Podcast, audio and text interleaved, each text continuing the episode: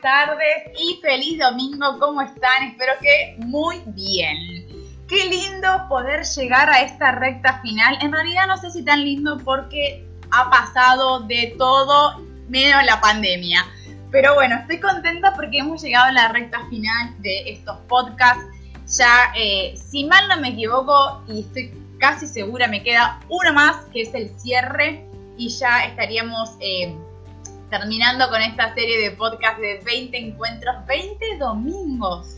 Aunque usted no lo crea, 20 domingos de estar compartiendo charlas, entrevistas, risas, experiencia, preguntas, incógnitas, bueno, tantas cosas lindas que compartimos en, en estos podcasts. Gracias a toda la gente. Siempre digo lo mismo, la verdad es que me encanta decir esto. Que estoy contenta de la gente que me escribe, ya sea en, en Instagram en público agradeciéndome y tanto la gente que en privado por WhatsApp me dice, Barbie, estaría bueno que mejores esto. Le quiero decir que esas cosas las tengo en cuenta y que también las cambié. Así que, por ejemplo, que este podcast va a durar un poquito menos esta vez. Vamos a hacer el esfuerzo. Bueno, el esfuerzo digo porque es una charla de mujeres la que se viene hoy y vamos a charlar bastante.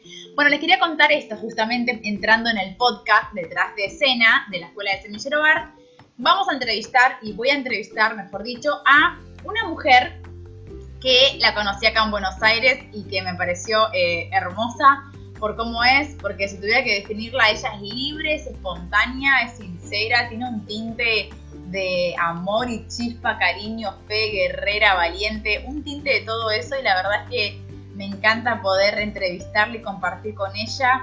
Eh, tiene un testimonio de vida hermoso que me encantaría que nos cuente y que nos hable sobre lo que está pasando actualmente con su vida y obviamente su detrás de escena que es el broche de oro. Ella está casada con un, eh, con un pastor de jóvenes de, en este momento que está en Catedral de la Fe, acá en, en, en Caballito. Y bueno, estoy contenta de poder presentarla. Así que bienvenida. Bueno, y como les dije, le quiero presentar a Natalia Di Rosa. ¿Cómo estás, Nati?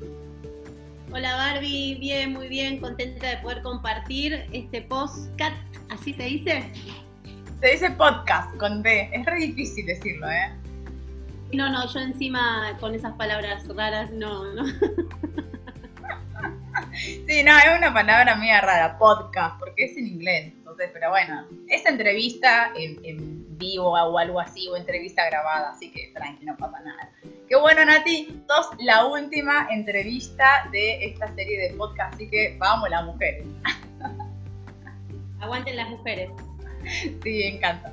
Bueno, Nati, recién estábamos hablando un poquito antes de empezar la entrevista sobre, sobre vos y tu carácter. Y vamos a empezar por ahí un poco, que me gustaría que nos cuentes, eh, empezar con la pregunta de este podcast, que es el detrás de escena de Natalia. Y me gustaría que me cuentes un poco algunas anécdotas en las que vos sentiste que fuiste procesada por Dios o que Dios te llevó a meterte en un proceso. Bueno, mira, en realidad yo em, he tenido como mis momentos con Dios desde chica, porque mi mamá se convirtió cuando yo era muy chiquitita, eh, pero después a los seis años míos, eh, a mi papá lo matan en un asalto, él tenía un kiosco de artículo de limpieza, y entran a robarle y lo, matan, entonces em, toda la familia después de esto eh, pasó por un proceso, mi mamá estuvo como un año y medio en donde em, tuvo como un tema muy emocional y eh, no nos conocía, a veces sí, a veces no, tuvo que salir a trabajar porque este, en ese tiempo trabajábamos todos, trabajaban todos en el negocio. Eh, así que después que pasó esto con mi papá, comenzó como todo un proceso medio complicado en casa. Eh, entonces mi mamá dejó de ir a la iglesia en esa, en esa época y cuando tengo más o menos alrededor de 13 años, em, volvemos a ir a una iglesia, es donde yo tengo como un, no un encuentro con Dios, sino de alguna manera eh, un toque de Dios, una visión de parte de Dios en donde em, Dios me, muestra algo en particular que yo lo termino entendiendo recién a los 17 años cuando comienzo a ir a catedral, ¿no? Eh, y a los 16 en el colegio, una compañera de, colegio este, me cuenta que va con la mamá a una iglesia y justo uno de los compañeros había ido a un retiro espiritual de una iglesia católica y había llegado a más de la mitad del grado, ¿viste? Un gran líder, un gran consolidador. Este, pero como nosotros eh, ya nos consideramos cristianos evangélicos, entonces yo le dije, no, no, no, no, no voy a ir. Entonces esta chica me contó que ella no iba tampoco porque eh, iba con su mamá de vez en cuando en la iglesia bueno, y le dije, mira, hagamos una cosa, el día que vayas de vuelta con tu mamá, me avisás y voy con ustedes. Así que ese día llegué a Catedral y fue como entrar en mi casa. Pero obviamente con 16 años, eh, más allá de que siempre digo esto de que era bastante buena, pero tenía un montón de cosas. Eh, desde, desde temas con mi carácter, con mi autoestima. Eh, siempre digo que, que quizás si si hubiera tenido el valor en ese momento, hasta creo que eh, eh, había pensado varias veces en quitarme la vida, eh, no le encontraba sentido a nada, pensaba que me iba a morir joven igual que mi papá, porque mi papá murió muy joven también, entonces, nada, fueron todas esas cosas por las que tuve que ser procesada, imagínate, hija, somos siete hermanos, eh, mi papá falleció cuando tenía seis. Mi mamá quedó viuda tres veces. Mi mamá hacía de papá y mamá. Eh, entonces, este, imagínate que todas con un carácter bastante firme. Diríamos, ¿no? Entonces, entonces, bueno, fue un trato eh, de Dios para conmigo desde un montón de áreas, ¿no? Este, desde el carácter, desde la paciencia, desde la autoestima, desde el sentir, sentirme hija, el sentirme amada, bueno, fue todo un proceso eh, que, fueron años, ¿no? Y que Dios lo sigue haciendo todavía, porque creo que hasta que el Señor no me lleve o no venga Él, vamos a seguir procesadas. Qué fuerte. ¿Y qué recuerdo tenés así? Porque ya el testimonio es fuerte. Eh, la verdad es que sí, fuerte, pero ¿qué recuerdo tenés de, tu adolescencia o de tu juventud en catedral que digas, eh, esto me cuesta y no lo logro. Viste que hay, hay procesos en los que, que tardamos un poco más. No sé por qué, tanta resistencia. Pero lo tenemos, lo tenemos todos. Yo creo que no hay una persona que no. Algunos más, otros menos tiempo. Pero ¿qué proceso sentís vos que realmente te costó más eh, eh, superar en, dentro de, de tu vida cristiana?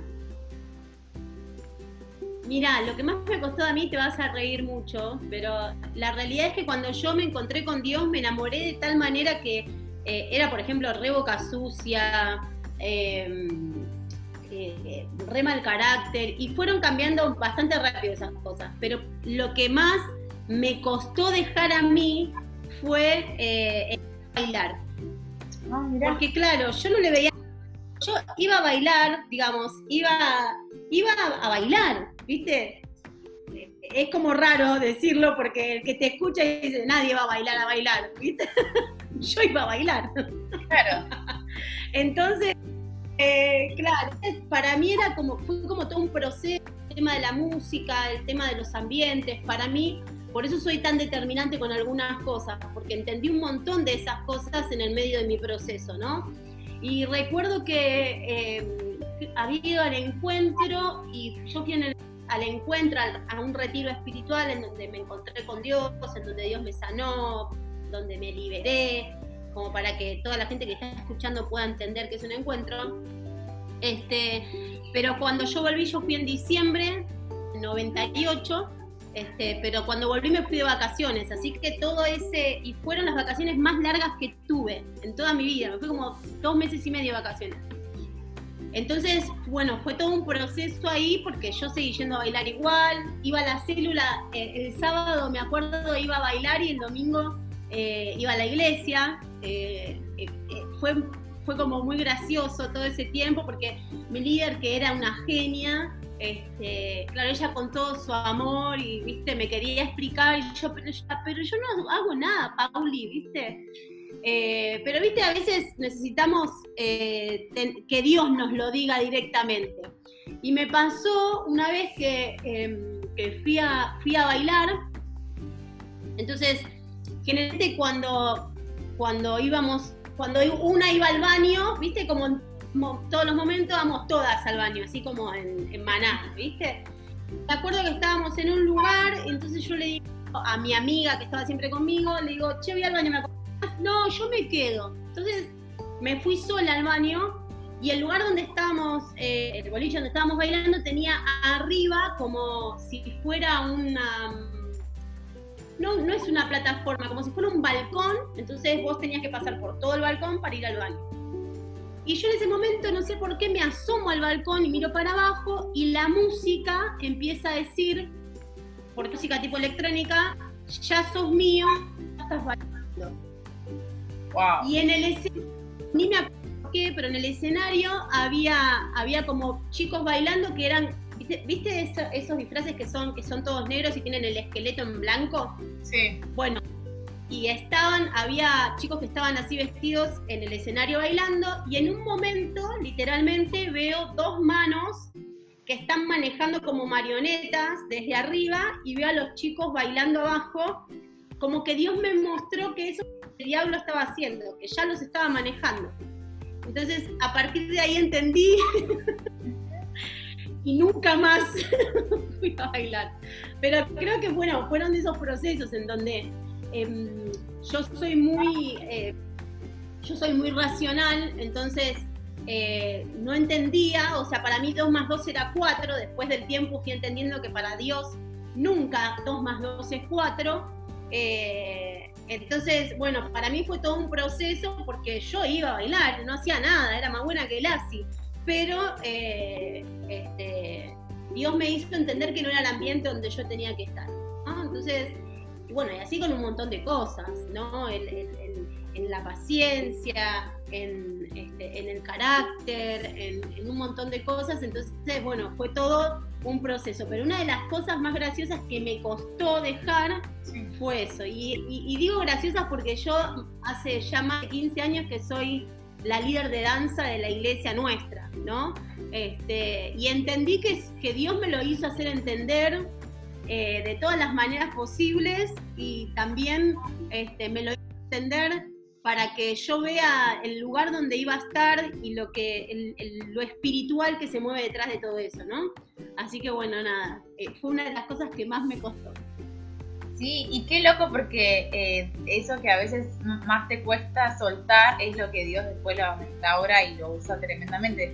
También en los podcasts que hemos hecho anteriormente ha habido gente que, que en otros ambientes, en los medios de comunicación, en la política, en el arte, que Dios le ha mostrado cosas, ambientes donde no tienen que estar, donde los sacó de esos lugares, a través de la pintura, de, de- de la escritura, y, y, bueno, en tu caso a vos a través del boliche, del, de bailar, de ese ambiente oscuro, capaz que, bueno, en cada uno de, de los que le ha como costado salir de esos lugares, después Dios revierte eso y lo usa para su gloria y a uno, a uno entiende ahí por qué uno le cuesta tanto soltar eso.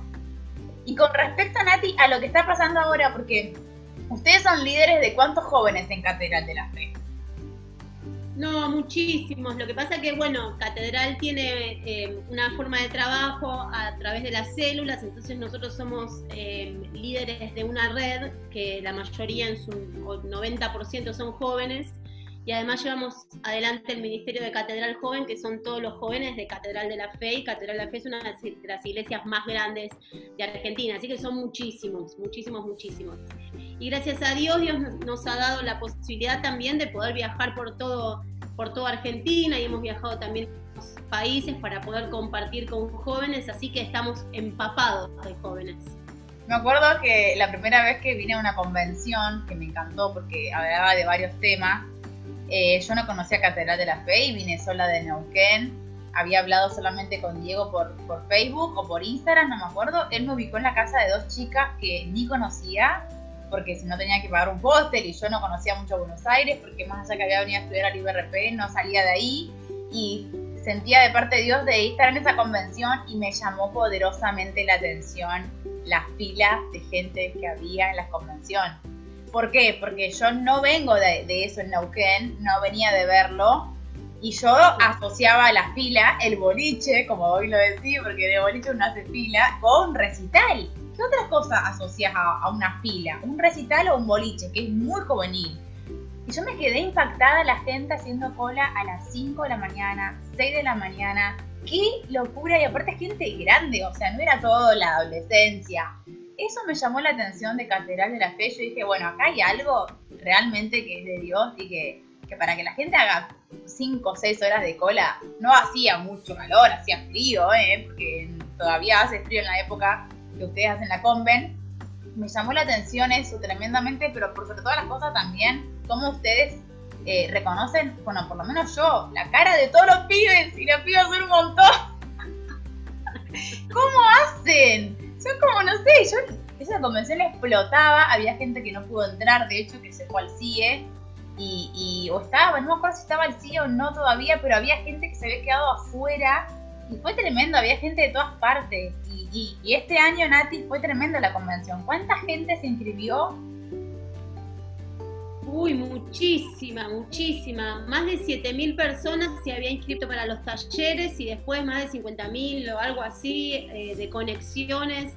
Pero bueno, sí, tiene esto, el, el, físico tiene esta, viste, ese, folclore de estar afuera, de esperar, eh, de la fila, del pogo, viste, de, todo lo que, lo que se genera en las convenciones, que es tan lindo.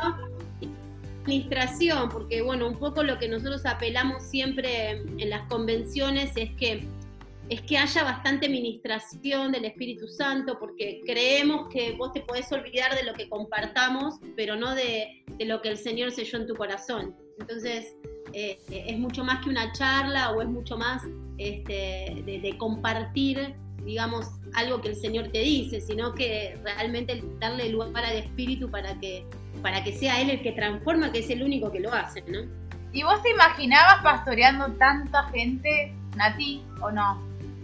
Em, la verdad, yo te soy sincera, eh, tengo un pastor, tengo unos pastores que son grandes soñadores, ¿no? Y eso a mí me llevó siempre a, soñar en grande, a creer que creo que algo de esto compartí en la convención, a creer que podemos cambiar el mundo, a creer que, podemos cambiar la realidad del que tenemos al lado, que a, soñar en mucho, en grande, en, abundancia, ¿viste? Entonces, más allá de que en, un principio no me creía capaz, porque esto que te decía de, eh, de que Dios tuvo que hacer un proceso en mi autoestima, em, en cómo me veía yo en cuanto a los demás, en cuanto veía la mirada del otro, porque obviamente cuando uno habla de la mirada del otro es porque es lo que uno está viendo en uno, no es como el espejo, en realidad yo creo que vos me ves de una manera, pero porque yo me estoy viendo así,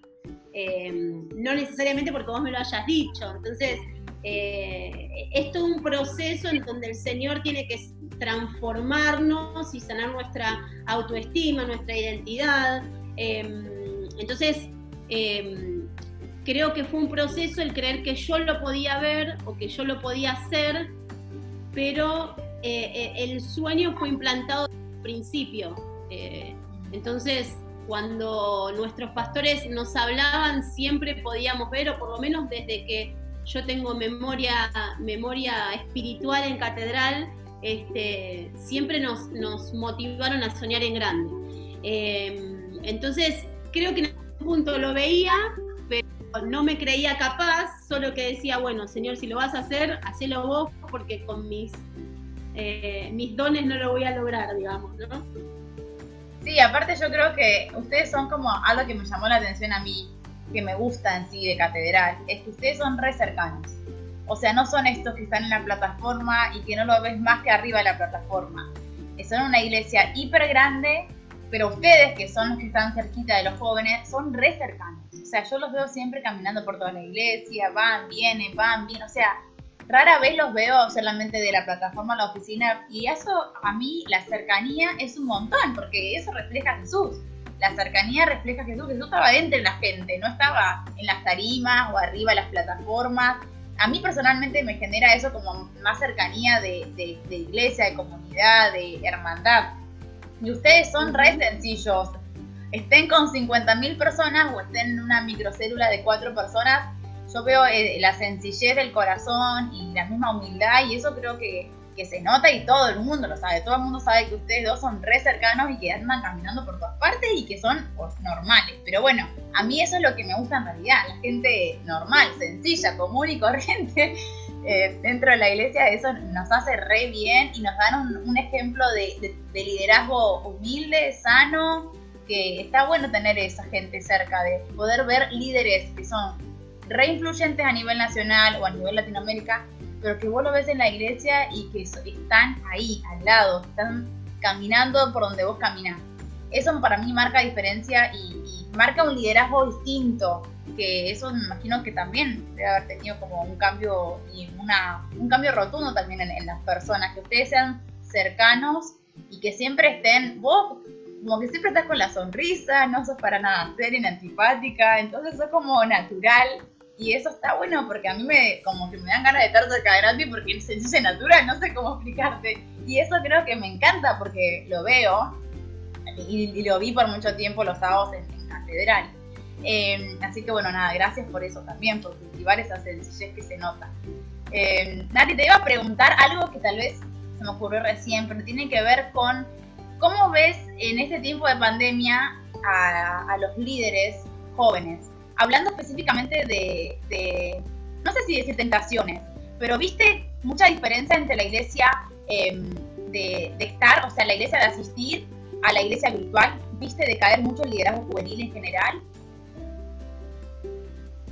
Mira, yo te cuento, esta pandemia a mí me sorprendió porque em, en muchísimos, pero muchísimos, los encendió, ¿no? Aún hasta gente que estaba, que no venía nunca o que por distintas situaciones no podía eh, acercarse a un grupo o al culto.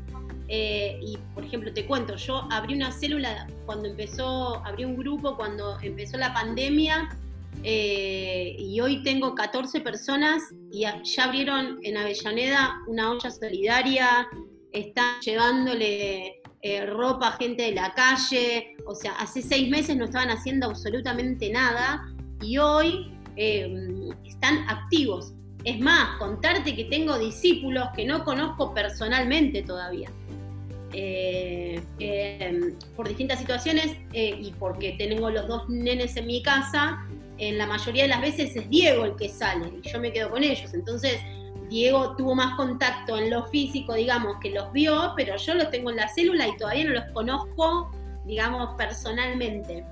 Eh, pero también sé que, eh, y, entiendo y veo que hay mucha, mucha tentación y, creo que también hay mucho acomodamiento, no sé si sería como la palabra, pero en, cuanto a la tentación es porque primero tenés mucho más tiempo de ocio, mucho más tiempo de que no estás haciendo nada y eso te da más libertad a tener em, lugar o a, tener más tiempo en las redes sociales. En las redes sociales puedes encontrar lo que vos quieras sin que nadie te esté mirando, o sea, con una, de alguna manera, con eh, con un secreto o, que nadie lo va a ver, porque lo podés ver vos solo y nadie se va a enterar, entonces eso te da como una cierta libertad.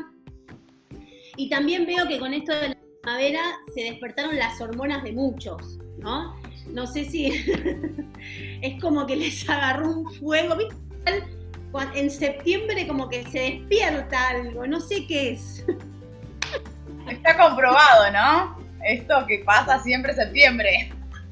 Claro, el polen, que el sol empieza a calentar un poco más, pero es tremendo, ¿no? Entonces, em, bueno, yo que hablo mucho de este tema, eh, veo que están todos, viste, encendidos. Entonces, el, el que por ahí no estaba haciendo nada, tiene tiempo y tiene la facilidad de hablar, entablar conversaciones y relaciones a través de, las redes sociales eh, o de un teléfono, es, más probable que se termine colgando em, o que de alguna manera se desenfoque. Pero la verdad es que yo estoy vendida por la cantidad de chicos que se encendieron que los que este, se apagaron, digamos.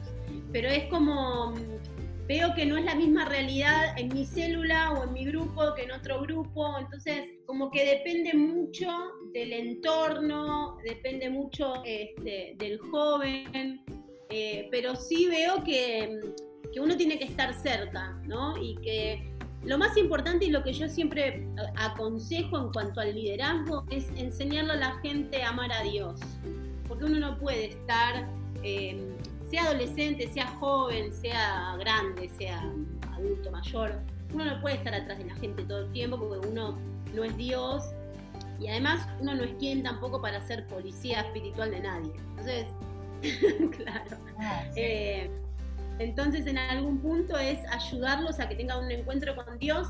Por lo menos en mi experiencia, el encuentro con Dios me ayudó a mí a y la relación con el Espíritu Santo me ayudó a mí en que, en que cuando me estaba yendo para un lado que no me tenía que ir, el Espíritu Santo me acomodaba. Y tengo una relación con Dios que cuando Dios me acomoda, me acomoda, ¿viste? Así como te decía recién lo del boliche, me ha pasado miles de veces que Dios me acomoda con una palabra que digo, bueno, sí entendí. Em, eh, entonces es como que también eh, en cuanto al liderazgo, si tengo que dar algún consejo en algún momento a los líderes de jóvenes, es enseñarles a amar y a buscar a Dios. Lo que sí veo es que mm, a los jóvenes les cuesta mucho escuchar a Dios, ¿no? Les cuesta mucho eh, buscar a Dios, que a todos nos, nos, nos cuestan momentos y todo lo demás, pero hoy tenemos como tanto en las redes, entonces, y tenés tanto y de todo.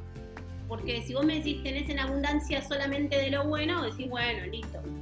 Pero tenés de todo, tenés al el que se queja de la iglesia, tenés al que ama la iglesia, tenés al que, al que dice que todo el mundo es religioso y que Dios nos ama así como somos y hagamos lo que querramos, y tenés al otro que te dice eh, Dios te va a condenar a muerte. O sea, tenés de todo, y tenés de todo y para todo. Entonces, también eso hace que por la gente esté como más, em, eh, más pendiente de lo que Dios le dice al otro que lo que Dios me dice a mí. Entonces creo que un consejo importante para este tiempo es más allá de lo que Dios le diga al otro, que Dios te está diciendo a vos, que vos tenés. Eh, la otra vez... Me parece una buena pregunta esto para hacerle a, para hacernos.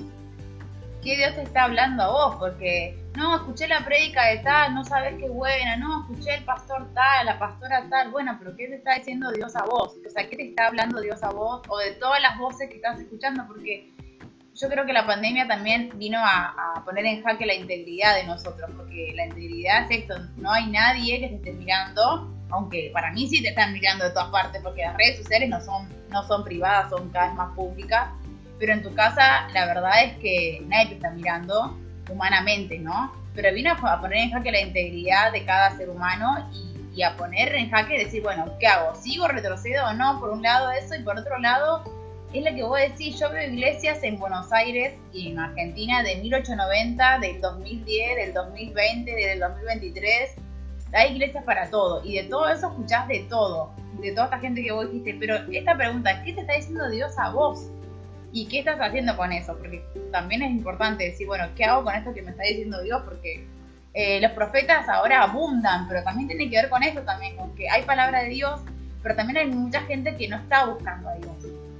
Porque totalmente el profeta me dice lo que tengo que hacer, ¿viste? Y es medio como delivery profético, porque yo lo veo así, medio como un delivery profético. Bueno, esta semana busco a Dios, no importa porque el domingo viene el profeta y me va a decir algo de parte de Dios, ¿viste?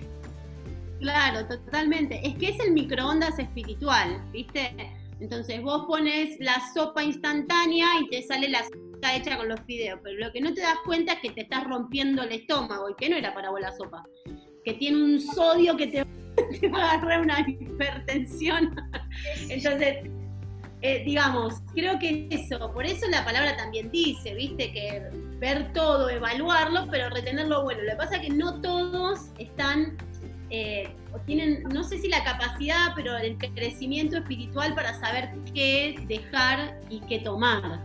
Eh, la otra vez me reía porque alguien nos escribía en las redes sociales, no, porque eh, ¿cómo puede ser que hagan todo online? La iglesia tiene que estar y qué sé yo, y ahora que van a hacer la convención online, nos puso, ¿viste?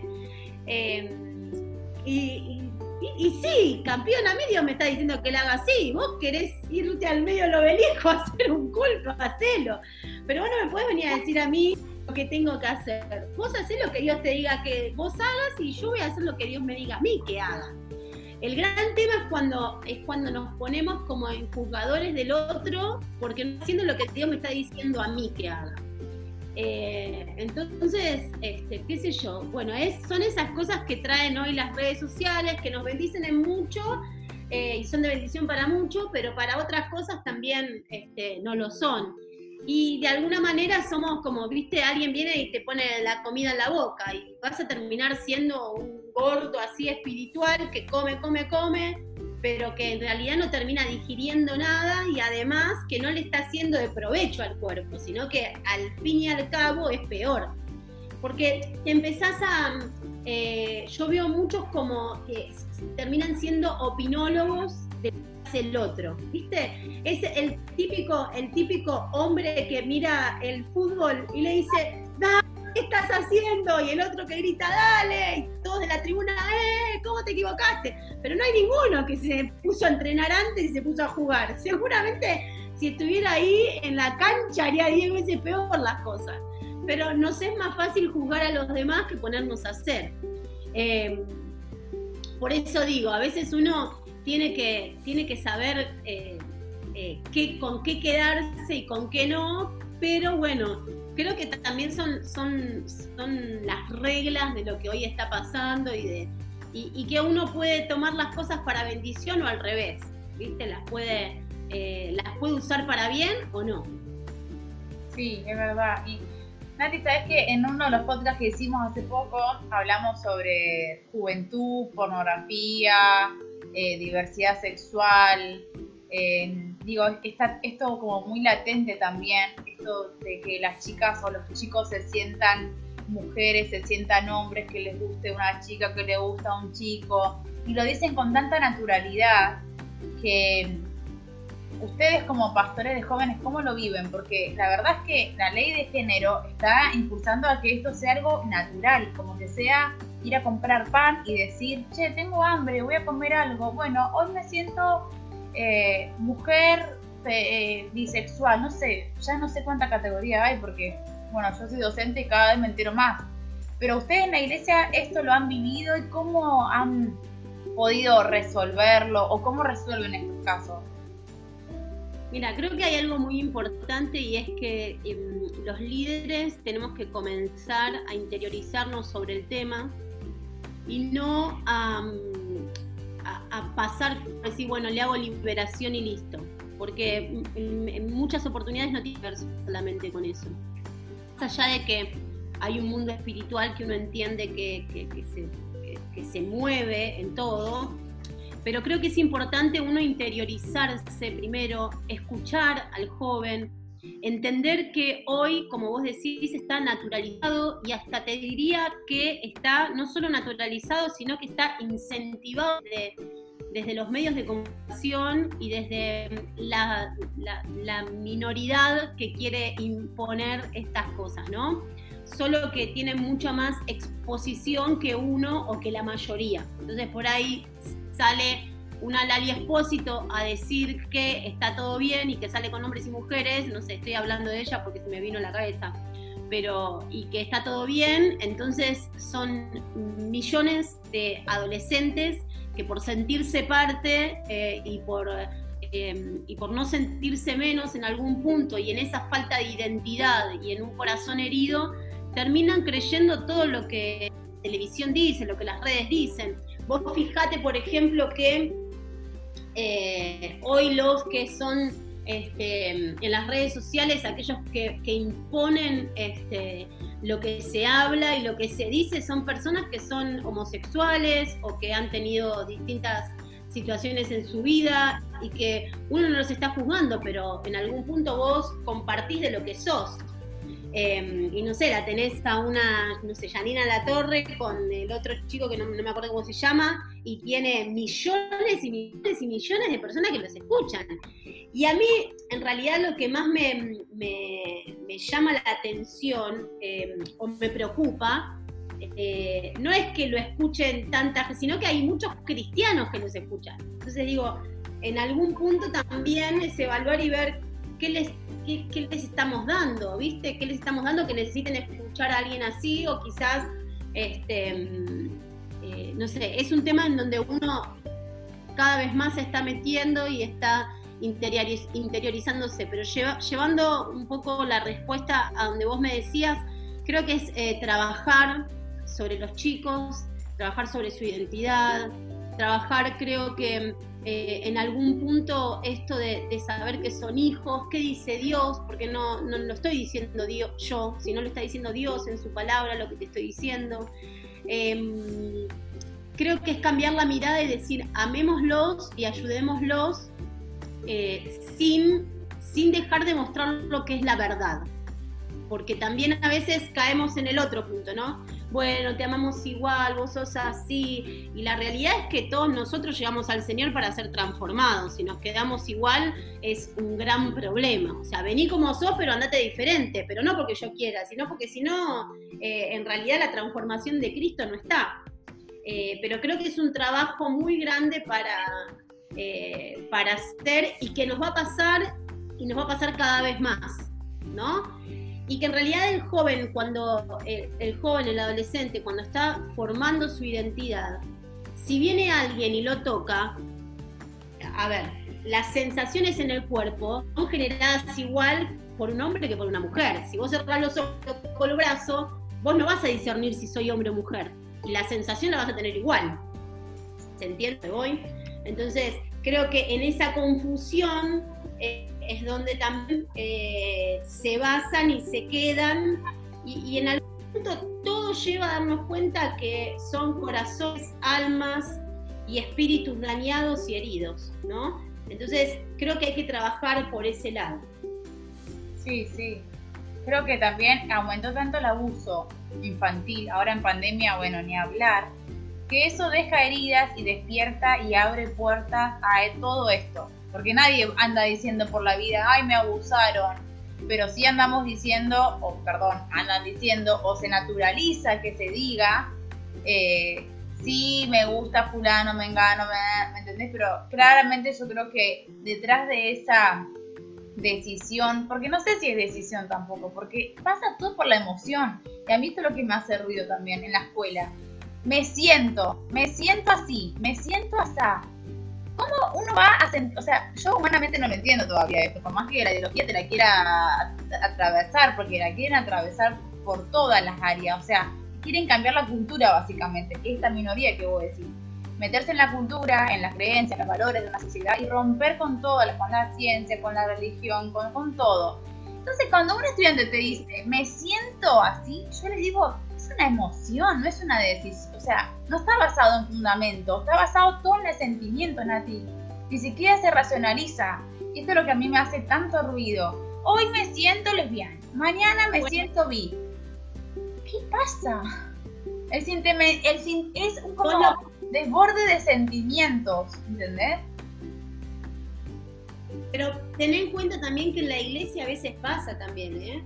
hoy siento esto o siento que, y en esto de, porque lo siento lo hago, ¿no? El solo hazlo, eh, viste, es como siento esto, entonces hoy siento que no quiero saber nada y no quiero hacer nada. Mañana siento y, nos dejamos de, caminar en los valores y en las convicciones que tenemos eh, para caminar en los pero no pasa eso. O sea, afuera pasa y se ve muchísimo más porque como más grave a nuestros ojos eh, lo que sienten, pero en la iglesia también pasa totalmente. O sea, hoy siento que eh, quiero ser pastor de multitudes y mañana siento que no quiero saber nada, no me molesten más. Y así sucesivamente, em, y peor cuando decimos siento de Dios y siento, siento que que, vos, ¿no? Y el siento, siento, yo diría, vayamos a la palabra, que es, que es el único, la única verdad absoluta de la que tenemos que estar seguros. Entonces, porque después son todas percepciones, ¿no? Después son todas palabras que Dios te puede hablar a vos, pero de eso no podemos hacer eh, una doctrina, que bueno, ahí ya entramos en otro punto, pero vos fíjate eh, cómo paralelamente se mete esto del, bueno, siento y creo y me parece que es así, cuando que la palabra está diciendo otra cosa. Entonces, o sea, es como este, decir, es como decir eh, está buenísimo el sentimiento, pero tiene que estar basado en algo más con más raíz, no sé cómo explicarlo. Tiene que tener más fundamento, mínimo filtrarlo por la palabra. No está mal que uno sienta, digo, está buenísimo que uno sienta, porque Dios nos creó con emoción y sentimiento. Pero de ahí a filtrarlo, a hacer un, tamiz por la Biblia, bueno, tranqui, o sea, está bueno que sientas esto, pero también sobre toda cosa guardada, guarda tu corazón, porque de ahí brota todo lo que el resto va a, desembarcar tu vida. Eh, y el corazón pasa por, por las emociones. Entonces a mí me hace ruido esto, pero también digo, bueno, capaz que es una moda, capaz que al ser sentimiento es tan líquido, es tan efímero, que digo, no hay que preocuparse demasiado, porque, pero bueno, también es una como, a mí me hace ruido, por eso te pregunto a ustedes cómo lo están trabajando en la, iglesia o cómo lo están pensando trabajar, porque también es algo nuevo y ahora en pandemia las emociones afloraron más y, se, y ahora en, en primavera mucho más. Entonces eh, estamos como en el otro, en el otro péndulo, ¿viste? Antes era todo no, no, religión, todo no, no, no, y la gente, la, emoción la pisoteaba porque la religión no te permitía hacer nada. Y ahora pasamos al otro efecto péndulo donde me parece que, que el sentimentalismo premia y reina sobre toda creencia. Nada, a mí me hace ruido, de verdad. No, lo que pasa es que en realidad uno, eh, creo que eh, uno tiene que ser equilibrado. Yo siempre digo esto, em, porque al hablar mucho de emociones y hablar mucho de noviazgo, digo que el, Señor nos ha dado el cerebro mucho más grande que el corazón, que en algún punto tenemos que usar el sentido común y también ir a la palabra. O sea, yo siento, eh, yo me siento perro, o sea, por más que vos te sientas perro, eh, fisiológicamente y genéticamente sos una persona, por más que te sientas lo que te sientas. Entonces, frente a eso no puedes ir en contra de eso.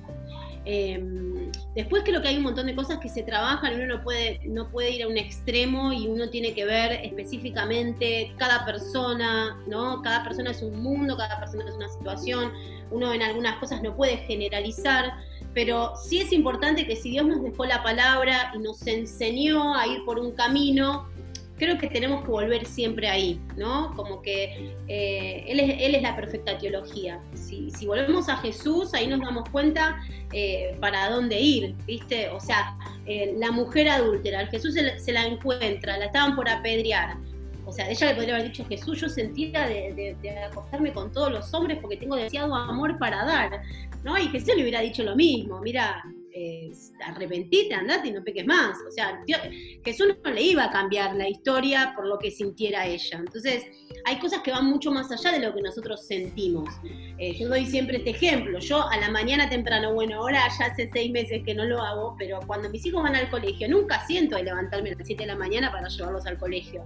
Nunca digo, uy, qué alegría, me quiero matar, que los tengo que llevar a la mañana, me tengo que levantar, levantarlos, arrastrarlos de la cama, llevarlos al colegio, salir con frío. Que lo tengo que hacer. Entonces, eh, hay cosas que, que, uno tiene que caminar en convicción más que en sentimiento. Después, obviamente, Dios habla a través de los sentimientos y de las emociones, porque si no seríamos máquinas. Pero por eso digo, hay que mantener un equilibrio y darse cuenta cuándo realmente es Dios y cuándo soy yo. Entonces ahí es donde, donde yo siempre digo que hay que llevar al joven a, saber escuchar la voz de Dios. Eh, porque esto es, viste, cuando te, o a mí me preguntan mucho, ¿cómo sabes que es de Dios? Y lo primero que tenés que hacer es preguntarle a Dios. El tema es que vos no sabés escuchar. Entonces ahí es donde se complica. Y ves en las redes sociales que te dicen, dale, avanzá, está todo bien, decirle que la y qué sé yo, entonces va a decir, dale, vamos. ¿no? Y que está todo romantizado y está todo, parece que fuera todo, y que en algún punto está bueno porque todos pasamos, aquellos que estamos casados pasamos y los que no están casados pasarán por el momento de romanticismo y está buenísimo y Dios nos hizo para que pasemos por esos lugares y por eso está Cantar de los Cantares en la Biblia. Pero digo, no nos podemos mantener ahí ni creer que es solamente eso. Em, entonces por eso digo, siempre como que caminamos en el límite, ¿viste? Humanos nos encanta caminar en el límite, nos encanta ir. Hijos del rigor. Somos hijas del rigor. Dios, tremendo. Bueno, Nati, para terminar te quería hacer la última pregunta. Eh, y es esto que tiene que ver con tu relación con Dios en, pandemia. ¿Qué fue lo, lo, que, o sea, si tuviera que terminar la pandemia mañana, qué recuerdo o qué anécdota te llevas de, estos seis meses sin monedas que llevamos encerrados? Mira, eh, lo, que, lo que más me llevo, más allá de que el Señor me ha hablado terriblemente este, en este tiempo, creo que aprendí a, a, estar todo el tiempo escuchando a Dios, Digamos, a darme cuenta que en mi casa, además de hacer todo lo que hago, eh, eh, puedo estar todo el día en mi casa escuchando a Dios, ¿no? Como que me llevó a profundizar más desde ese lado, más desde la relación, porque uno lo tenía afuera, claro, vos salías, ibas, ibas a un lugar, decías, bueno, Dios, hablame, a ver si tengo que hablar a alguien, o pasa esto. Yo hasta cuando estoy por estacionar digo, ay, Señor, ayúdame a estacionar rápido, papá, porque, viste, estoy así eh, todo el tiempo. Pero me pasaba que en mi casa, cuando llegaba, eran tantas cosas que tenía que hacer, desde ordenar a los chicos, de, limpiar, desde hacer la comida, de todo lo que hace una mujer adentro de la casa, que me pasaba que a veces, viste, se me perdía esto de seguir en conexión todo el tiempo. Eh, y en esta pandemia logré como estar en esa conexión y viste empezar a hablar y empezar a, charlar con Dios en todo momento poder tener como eh, viste esa relación con el espíritu de que te habla con pavadas y, eh, y te pones a hablar y empezás a, hablar con el Espíritu Santo y te das cuenta que estás charlando, viste, que me pasaba por ahí más afuera, pero porque estaba afuera más que adentro. Eh, y, pude, pude como descubrirlo a Dios también acá, Dios en mi casa, en todos los momentos, ¿viste? Entonces eso estuvo buenísimo. Pero sí la verdad que creo que es un tiempo en donde Dios em, eh, quiso visitar las casas, ¿viste? No nos pudo parar de ninguna otra manera que, que pará y tenés que escuchar lo que tengo que decir, ¿no? Em, y creo que también personalmente creo que es un tiempo en donde la cosecha viene en abundancia y donde los campos están blancos y en donde eh, hemos visto en estos meses hasta hacía mucho tiempo no habíamos visto. Hemos tenido encuentros de 120 personas por Zoom, que nadie se banca tres horas en Zoom y a gancho, eh, y la gente llorando, siendo liberada, ¿viste? Dios nos rompió la cabeza terriblemente porque yo que soy muy racional en algunas cosas, para mí, como te decía antes, de 1 a 4, entonces para orar le tenías que poner la mano y si no ponía la mano de esa manera, por ahí no recibía. Y eh, Dios eh, es mucho más que nuestras formas y nuestras eh, maneras. Entonces, em, muy contenta de lo que Dios está haciendo. también en mi familia, viste, este, este, estos últimos meses eh, familia mía que no, no, no ha vuelto al Señor, he, visto como el Señor se ha glorificado. Entonces, nada, para mí muchos dicen que, quisieran borrar este 2020 del calendario este, y, no contarlo, pero yo te puedo asegurar que este fue uno de los mejores tiempos que hemos vivido con el Señor y, hemos empezado a cosechar eh, y seguir sembrando como siempre. Yo creo que en cierta manera por todas las entrevistas que he hecho, hubo como un ayudamiento virtual. Yo lo veo así, como que no fue eh, de, persona a persona, pero yo veo el ayudamiento virtual, que Dios se metió en las redes sociales justamente, que era donde había tanto caldo de cultivo, de, de tanta maldad, por decir una manera, y la gente se empezó a convertir, o sea, hubo gente que regresó a Dios tremendamente, gente que convirtió al Evangelio profundamente como si estuviese en una campaña de anacondia. No sé cómo explicarte. Yo vi cómo la gente eh, desde la pantalla se sanaba de COVID. Y vos decís, esto es tremendo, es como una campaña de anacondia, no sé cómo explicarte. Y eso se veía antes presencialmente y la gente tuviera que moverse, viajar, eh, alquilar, poner plata y, era todo una logística que ahora es a través de la virtualidad. Y a mí me encantó, la verdad, yo lo que veo de acá para atrás y veo como también los procesos de Dios súper acelerados porque vi cosas como muy rápidas que tal vez si hubiéramos estado en, en lo presencial hubiera sido más lento y en este caso lo vi como muy rápido, como, como conversiones muy rápidas, como que Dios estaba llamando gente al ministerio a trabajar, a servir. Y uno también, bueno, ahí lidia con la emoción, viste, con lo que vos decías recién, siento de Dios servir, siento, bueno, ahora que como que cuidar. Pero leyendo un poco lo que estaba pasando en los avivamientos anteriores de Tommy Keys, que lo estamos hablando justamente en la iglesia también, eh, en la época, en esa, en esa época se llenaban los estadios, pero no habían pastores, no habían obreros, no había gente. Y ahora por, por, por, momentos pienso lo mismo, digo, bueno, ahora se convirtió gente de tantos lugares, ¿habrá iglesia para toda esta gente que se convirtió? De, pensaba yo, ¿no? Porque hay iglesias para, todas las, para todos los años, ¿viste? Yo digo, ¿habrá ahora gente para pastorear? Porque ahora o sigue la iglesia virtual, porque para mí va a seguir las dos cosas. Porque si la gente no tiene, no hay iglesia que pastorea a la gente que está lejos, vamos a tener, hay que seguir pastoreando virtualmente y, está bueno, para mí es un desafío re lindo y nuevo y que no deja fuera a nadie, porque el adolescente que sabe manejar mejor que nosotros la tecnología va a poder pastorear a los pares de él. Entonces no hay límites y esto está bueno también. Me encanta. Totalmente, sí creo que viene un tiempo en donde tenemos que rever la manera eh, de hacer todo, pero va a haber, em, va a haber creo que las dos cosas, porque no puede dejar de estar eh, lo presencial, porque necesitamos del otro, necesitamos de, comunicarnos, de vernos, de abrazarnos, de, la coinonía, ¿no? Eh, de, estar juntos, pero también eh, de pensar en todos aquellos que, se han enganchado virtualmente y que, han empezado hasta servir al Señor, ¿no? También. Sí, y también mucha gente que viene de iglesias muy ortodoxas, que no podía cambiarse de iglesia, no se animaba y que ahora se conectó a una iglesia virtual que están empezando a caminar con más eh, plenitud, por decirlo de una manera. Y eso, esa conexión está buena, porque, porque la persona empezó a crecer. Hay muchas iglesias por ahí, en, no sé, en el sur de, la Patagonia, que son muy ortodoxas para mi gusto, ¿no? A mi entender.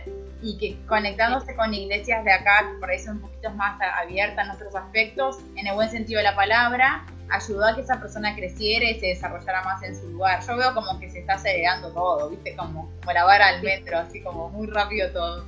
Pero nada, bien, contenta igual, contenta por, por los pastores virtuales que se van a levantar. bueno, Nati, gracias por tu tiempo y por estar compartiendo el último podcast de mujeres. Eh, nada, me encanta, te, se la aprecio un montón, te quiero un montón, la verdad que siempre lo que yo admiro de vos, Nati, es que sos como súper transparente, que dije al inicio, tu espontaneidad, eh, nada, y esto, que, te puedo ver rodeado de un abrazo de gente y mañana vas a ser y sos cada segundo la misma persona. Eso para mí en este momento, no sé, de, de, de buscar, a la, a la, hora de buscar referentes, creo que eh, es re sano y nos hace re bien poder seguir viendo a, pastores que están con un montonazo de gente y que siguen siendo las mismas personas igual arriba y abajo. Eso a mí me encanta y la cercanía que tenés es algo que te agradezco eh, porque nada, me encanta. Así que gracias. No, gracias a vos por invitarme.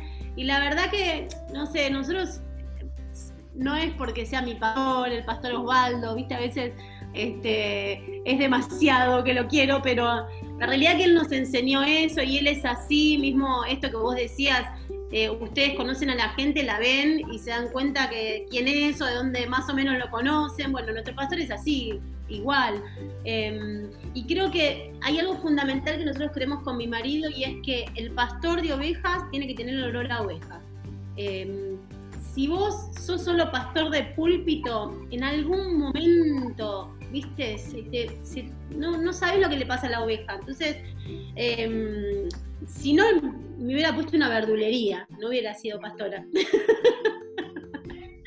Entonces, nada, o hubiera sido oradora de, no sé, de otra cosa. Pero para mí es fundamental la humildad y además que Dios nos llamó a servir y que el, mayor ejemplo es Jesús. Este, entonces, eh, desde, desde Jesús diciendo, dejen que los niños vengan, ¿viste? Cuando lo querían sacar. Bueno, así en todo sentido, siempre Jesús fue cercano y eso es lo que uno quiere siempre predicar y no solamente predicar, sino que mostrar. Qué lindo.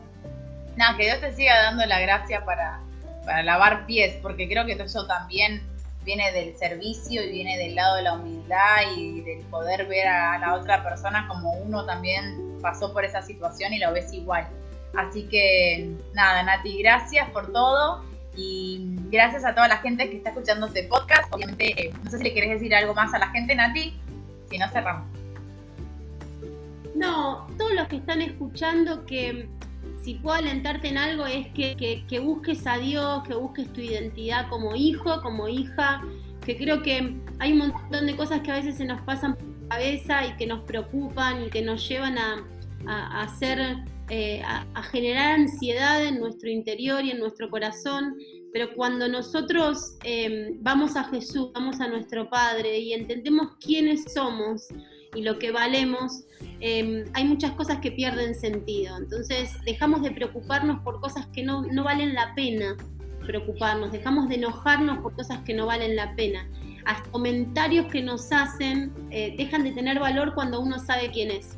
Entonces, nada, que aquel que está escuchando, vos si sos mujer, vos si sos hombre, te invito a que sigas buscando de Dios, que busques su presencia y que le pidas que Él te muestre eh, tu identidad, tu identidad como hijo, como hija, y que, puedas disfrutar de ese Padre que es tan hermoso y eterno. Así que, mm, nada, invitarlos a eso, que es un poco la experiencia que uno trata de, vivir todos los días. Bueno, gracias Nati, y gracias a toda la gente que está escuchando este, este podcast.